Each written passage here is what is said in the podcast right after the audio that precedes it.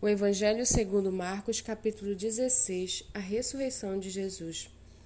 Passado o sábado, Maria Madalena, Maria mãe de Tiago e Salomé compraram óleos aromáticos para ungir o corpo de Jesus, e bem cedo, no primeiro dia da semana, ao nascer do sol, foram ao túmulo. Diziam umas às outras: Quem nos removerá a pedra da entrada do túmulo?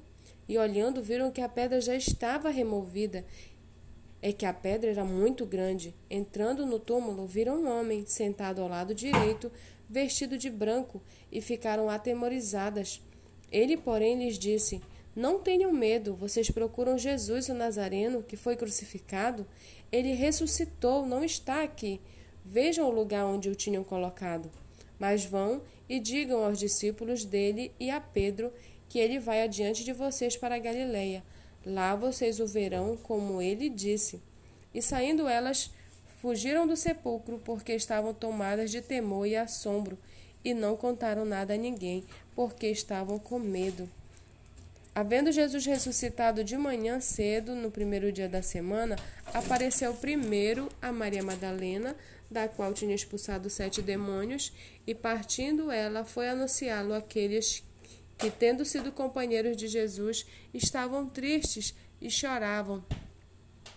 Estes, ouvindo que ele vivia e que tinha sido visto por ela, não acreditaram. Depois disso, Jesus manifestou-se em outra forma a dois deles que estavam a caminho do campo, e indo eles o anunciaram aos demais, mas também a estes dois eles não deram crédito. Finalmente, Jesus apareceu aos onze quando estavam à mesa, e censurou-lhes a incredulidade e a dureza de coração, porque não deram créditos aos que o tinham visto já ressuscitado. E disse-lhes: Vão por todo o mundo e preguem o evangelho a toda criatura. Quem crer e for batizado será salvo. Quem, porém, não crer será condenado. Estes sinais acompanharão aqueles que creem. Em meu nome expulsarão demônios, falarão novas línguas, pegarão em serpentes, e se beberem alguma coisa mortífera, não lhes fará mal.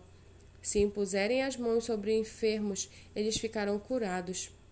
De fato, o Senhor Jesus, depois de lhes ter falado, foi recebido no céu e sentou-se à direita de Deus.